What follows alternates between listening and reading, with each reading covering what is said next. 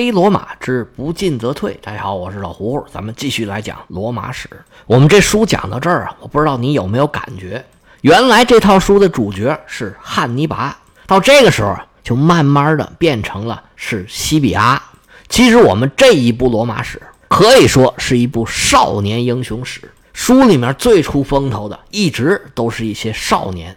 当然了，这书里面呢也有一些老头儿，但是呢都是陪衬。所有做出最关键的决定、办出最关键的事情的，都是这帮人里面最年轻的那个。从汉尼拔的父亲那时候就开始了。他刚出世的时候，也就是三十来岁，开始本想在西西里大展一番拳脚，给罗马人一点教训。但是呢，迦太基在大的战役里面打败了，他只好回去收拾残局，然后又带着军队西进西班牙。打下了以新迦太基，也就是卡塔赫纳为中心的一大片基业，一直到他去世的时候，他也就是四十来岁。他的女婿哈斯德鲁巴短暂的接了两年棒之后，就是汉尼拔，当时还不到三十岁，率领军队出乎所有人的意料，竟然打到了罗马人的家门口。开始跟他对抗的都是一些老头子，八十岁的老费边，六十岁的马塞卢斯，开始都被他打的是落花流水。而最后收拾局面的是一个更年轻的年轻人，那就是我们最近正在讲的这位大西比阿。他们这几个人有一个共同的特点，那就是不走寻常路。哈米尔卡那时候谁也没想到能在西班牙干点什么，你们没想到啊？哎，我想到了。这几位也是一样，不但能想到，而且还能做到。到汉尼拔这儿，你们没想到我要在眼看就到冬天的时候翻越阿尔卑斯山吧？那我就给你翻一个看看。你没想到我在沼泽里行军吧？哎，我就要在那儿行军。在没有罗马人愿意去西班牙的时候，西比亚说：“我去，我不但去，我还要建功立业，做你们所有的人都没做过的事情。”到后文书，西比亚还有很多跟别人不一样的想法。这就是年轻人敢想敢干，有创意，也有手段。老一代的人只会墨守成规，开创新局面的。往往都是年轻人。其实，包括后世的凯撒，还有他的接班人奥古斯都，他们的很多想法都是年轻的时候就已经成型了。奥古斯都当然不用说了，很年轻的时候就是凯撒的继承人，而凯撒其实也是一样，很年轻的时候就已经开始建功立业。有的书里头说凯撒什么大器晚成，四十岁才开始当执政官，这都是胡说八道。他四十岁当执政官，是因为四十岁才可以当执政官。他一够线儿就已经选上执政官了。这要是大器晚成，那我们不就都得死去啊？西比亚在打完伊利帕战役之后，在西班牙的迦太基势力已经被清除的差不多了，只有马哥带着一点残兵，在半岛最南头的加蒂斯还在勉强坚持。这一仗打完，是在公元前二百零六年的夏天。西比亚这个时候想的就是如何结束这场战争。当时普通罗马人的想法，当然就是先打败汉尼拔，把汉尼拔赶出意大利半岛，然后再开赴非洲跟迦太基决战。但是西比亚可不这么认为，他觉得反正都要跟迦太基决战，为什么要先把汉尼拔给赶走呢？我带着军队直接去打迦太基不行吗？迦太基如果害怕，他不就把汉尼拔给招回来了吗？那我们在意大利不是不用打，汉尼拔自己就跑了呀。随着西比亚在西班牙时间待得越来越长，他跟非洲的距离似乎是越拉越近。出征非洲结束战争的这个想法，在西比亚的脑子里面逐渐就成型了。在打完伊利帕战役之后，他觉得现在西班牙的局势已经基本上稳定下来，一个一个打下来那些还在顽抗的小城邦，这事儿啊不用我来管，交给自己的助手就行了。这个时候，西比亚的手下有两个最得力的助手，一个叫拉埃柳斯，这以前咱们讲过，这是他的发小，从小一起长大的，俩人知根知底，交情特别好，是西比亚的铁哥们儿，属于私人助手。还有一个，咱们前面也提过一点，名字叫做马尔库斯·尤尼乌斯·希拉努斯，这是他的副代理执政官，是西比亚的副手，同样是精明强干。西比亚把西班牙交给他们还是很放心的。西比亚这个时候啊，坐着船南下非洲，要办另外一件事儿。在西比亚的众多称号里边啊，有一个是外交家。咱们前面就说过，西比亚跟其他的罗马执政官、罗马将军很不一样。他待人呢都非常的柔和，他对手下的人，甚至对敌人都比较温和。所有人只要能求到他这儿，能办的事儿，他都给人家办。跟传统的罗马将军、罗马执政官的形象不一样，那些人都是直来直去、硬邦邦的钢铁直男，而西比亚呢，永远都是笑容可掬，很少有疾言厉色的时候。而西比亚看问题角度很高，视野很广，又特别的有个人魅力。这么一来，他办起外交来就非常的得心应手。那他到非洲去办什么外交呢？他的目的是要拉拢当时迦太基的盟国。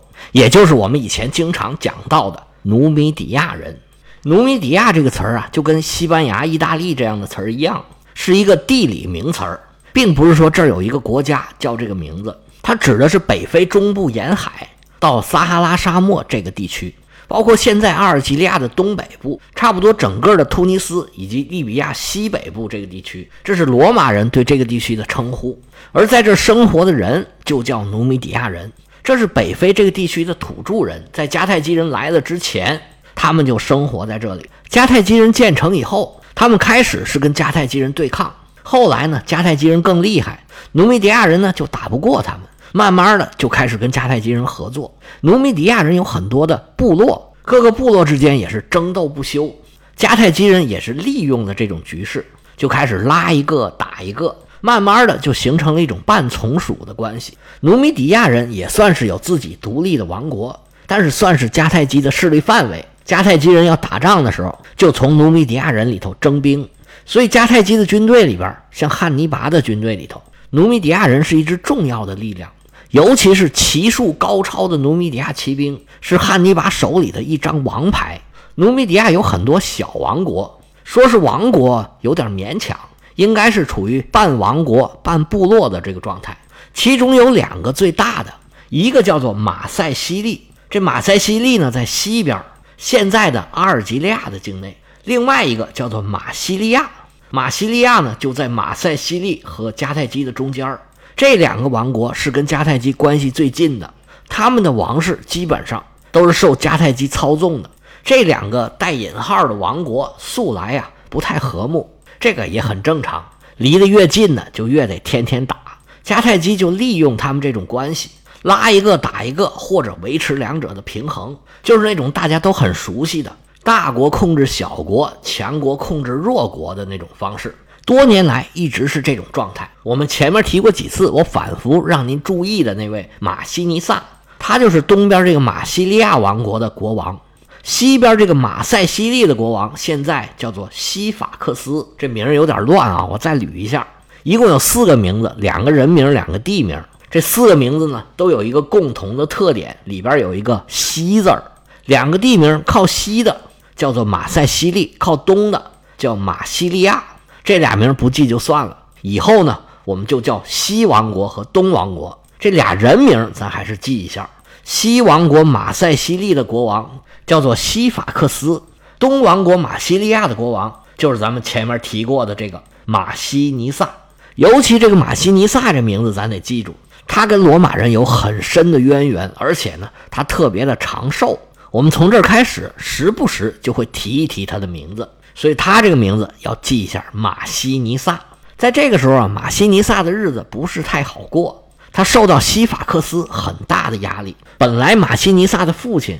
是非常受到迦太基重用的，老头名字叫做加拉，他在位的时候就把当时在西王国掌权的西法克斯给逐出了权力中心，自己就跟迦太基走得更近。但是人活百岁，终有一死。这加拉一走，西法克斯就回来复辟了。他把西王国的权力抓牢之后，就开始扩充自己的实力。他上台以后啊，西王国是急速扩充。东王国的这位马西尼萨成天跟着迦太基人打仗，自己的老家都顾不上了，地盘被西法克斯抢的是越来越小，实力已经是大大不如对手了。西比亚看到这个局势啊，他就想拉拢西王国的这位国王西法克斯。开始，他派他的发小埃拉柳斯去劝西法克斯跟罗马结盟，但是西法克斯迟迟不肯做决定，犹犹豫豫，顾左右而言他。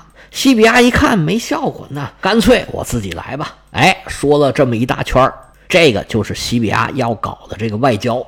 西比亚准备了两条船，拉着些礼物，带上点人，直接开往西法克斯的重镇，叫做西甲港。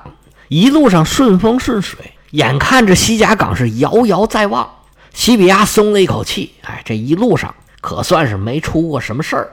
突然间，西比亚远远的看见有一支船队也要进港，走得越来越近。西比亚越看越清楚，西比亚这心一下子就提到嗓子眼儿了。我的天哪，这是要要我的命啊！原来来人正是他在西班牙的冤家对头哈斯德鲁巴吉斯哥。西比亚坐的是两艘五桨座的战舰，对方是三桨座的战舰，比罗马人的船要小很多。但是西比亚只有两艘船，迦太基人的船是七艘，而且这三桨座的战舰啊，船体更小，速度更快，行驶起来非常的灵活。这要是在海上打起来，西比亚就完全不是对手。好在对方还没看见自己，西比亚赶紧下令，拼命的划桨，快快快快！赶在迦太基人之前靠岸进了码头，西比亚又一次受到神明保佑。对方没有注意到罗马人，等他们靠近的时候，西比亚已经上岸了。迦太基人又一次错失了扳回一城的机会。这一上岸，到了西法克斯的地盘了。虽然迦太基人跟努米底亚人关系更好，但是西法克斯这里啊，算是一个中立的地点，双方都不会在这儿打打杀杀。对于西法克斯来说，这两位啊都是贵客，跟他们搞好关系，将来对自己都有用。那这两位他都得好好的招呼。那我一个国王也不能分身呢，索性一个羊也是赶，俩羊也是放。你们俩虽然是敌人，但是到了我这儿啊，就把以前的恩怨都放一放。你们俩的目的啊，互相都知道，咱也别藏着掖着，打开天窗说亮话吧。有什么事咱们就搁在桌面上说。你们既然都来了，咱们一起啊，吃吃喝喝，聊聊天好好的盘桓几日。这事儿啊，能谈成就谈成，谈不成啊，这国家的事儿咱说国家的，不要影响我们交朋友、享受生活。哎，你看人这国王境界还挺高，这个状态啊，让我想起了在游戏里边，我玩过的游戏不多，但是我玩过的大游戏里边，印象最深的就是《魔兽世界》，那里边一些中立地区就跟这个状态比较像。魔兽世界的玩家可以加入部落或者联盟，这部落或者联盟呢，它是敌对的。如果走在路上，部落的人和联盟的人碰上了，双方可以打架，这叫 PVP，就是玩家对玩家。部落联盟呢，也都有自己的领地，领地呢也都有 NPC 在把守。不过它有一些中立的地方，就像一个小镇一样，里边有酒店、有商店，还搞各种各样的活动。在这种中立的小镇里头。你也可以向对方发起攻击，但是你一攻击，就有一大帮那个精英 NPC 过来把你给打死，维护这个中立地点的和平。在这儿呢，就是不能打仗的。这种情况，玩过游戏的您都懂，肯定比我懂得多。像西比亚和吉斯哥在西法克斯这儿啊，他俩就像两个玩家，西法克斯呢就像一个 NPC。虽然是敌对的双方，但是在这儿呢，哎，还能保持和平。结果俩人一接触，哎，还真的很投缘。关键是西比亚这个人格魅力太大，长得帅，懂得多，情商又高，说出话来让人那么爱听。但是听着听着，吉斯哥感觉不对，别回头，我被他给洗脑了，我可跟他是敌人呢，不行，我得夹着小心。而且最要命的是这个西法克斯啊，再跟他玩几天，这西法克斯非得上了他的船不可呀，那不行，我得想个办法。他想什么办法呢？咱们这儿留个扣子，后面再跟你交代。那西比亚这次跟西法克斯谈成了没有？那哪那么容易呀？西法克斯老奸巨猾，你没点真东西，三句两句话就想把我哄上套，以为我是三岁孩子吗？西比亚当然也知道没那么容易。他这次到非洲啊，算是投石问路，实地考察。对于将来要有行动的西比亚来说，先到非洲打个前站，对下一步的行动。还是很有意义的。他这一趟非洲之行，虽然劝降没有成功，但是也不能算是白跑。待了几天，他还是要回西班牙的。他的小算盘打得很好。这一年的会战结束的很早，他去非洲的时候都还是夏天。如果在这一年把西班牙所有的事情做一个了断，年底的时候回意大利，他就可以去竞选执政官了。在这一年，意大利的战局没有什么进展。梅陶罗战役是前一年，而西比亚在西班牙打的大胜仗。他如果能在这一年把西班牙的所有事儿都结束了，然后离开这个穷乡僻壤，回到罗马，再当选上执政官，然后发兵非洲，把迦太基打败，结束这场战争，那我不就是功勋盖世、青史留名了吗？然后我们大罗马国和亲海晏，大家共享太平，这多好啊！但是事情怎么可能像你想象的那么简单呢？西比亚出世以来有如神助，每每在特别关键的时刻，他都有近乎神奇的好运。但是到这个时候，他这个天选之子的好运也用的差不多了。他在非洲的这段时间，就把手下的军队分给几个得力的干将。让他们去讨伐那些不愿意投降的地方。他手下的这几员大将啊，因为有各方面的优势，所到之处当然是望风披靡。光说打仗，那是没有人能打得过他们。但是他们也遇到了很多很顽强，甚至很疯狂的抵抗。有一个叫做阿斯塔帕的地方，罗马人来了以后，就命令他们投降。当地人先是抵抗了一下，发现差距太大，但是又不愿意投降。他们就想跟罗马人同归于尽，就把所有男子组织起来，准备发动一次自杀式的冲锋。当然，这次冲锋被罗马人轻松打败，所有的战士都被罗马人给杀了。但是等罗马人进了他们的村镇一看，就算是杀人不眨眼的罗马战士，看了也是触目惊心。原来这些战士在冲锋之前啊，把他们的妻子儿女，还有母亲、姥姥、奶奶。七大姑八大姨，所有的女眷还有小孩已经通通的都杀掉了。这个信号很明确，就是我不想活了，我跟你拼了。西班牙人到现在都是这样，热情奔放，性格直爽，喜欢无拘无束。对于外来的征服者来说，都是一个很头疼的地方。阿斯塔帕这里是一个极端的例子，其实类似的事情还有不少呢。西比亚在西班牙的形象。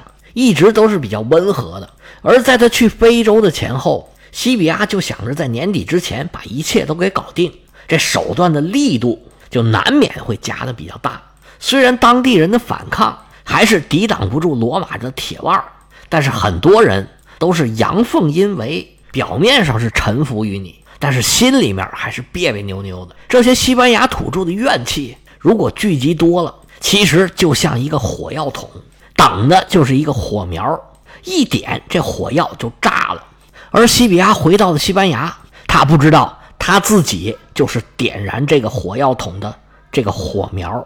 西比亚旅途劳顿，搭着到了非洲啊，少不了是熬夜喝酒饮宴，加上非洲的美女热情似火，可能还有点水土不服，在非洲受了点累，走的时候还强撑着。但是回到西班牙，这身体就受不了了，高烧不退，昏迷不醒，似乎眼看就不行了。